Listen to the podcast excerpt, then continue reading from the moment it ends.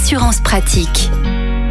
Olivier Moustakakis, bonjour. Bonjour Arnaud. Vous êtes le cofondateur du site assureland.com et nous vous retrouvons comme chaque semaine pour parler assurance auto. Après un très bel été, eh bien, nous abordons la rentrée et certains d'entre vous ont peut-être choisi de passer aux deux roues. Attention en matière d'assurance, euh, il y a des choses bien spécifiques euh, à regarder. Alors, quelques petits conseils pratiques hein, pour l'assurance deux roues. Très important de souscrire une garantie corporelle du conducteur. C'est fondamental parce que c'est vous qui êtes exposé, vous n'avez pas de carrosserie. Assurez également les effets personnels et ses accessoires parce que l'équipement coûte très cher. Les pantalons, les blousons, les casques, les top cases, etc. Ça peut très facilement être endommagé lors d'un sinistre. Et également, ce qu'on conseille de manière euh, évidente en assurance de roue, c'est souscrire à l'assistance 0 km. Voilà. Il y a trois conseils qu'on pourrait donner.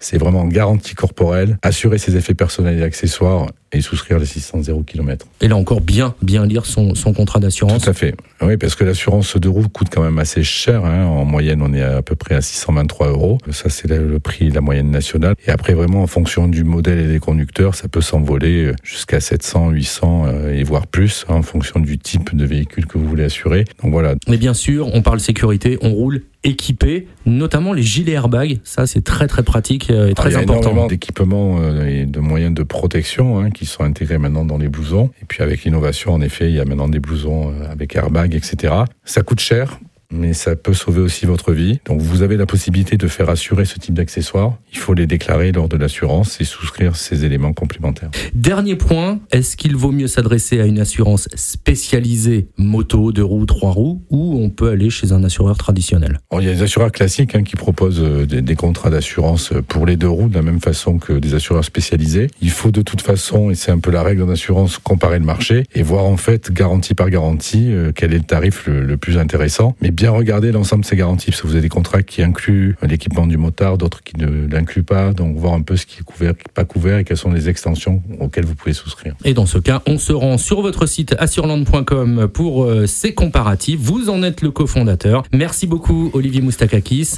Bonne journée Arnaud. Et on vous retrouve la semaine prochaine.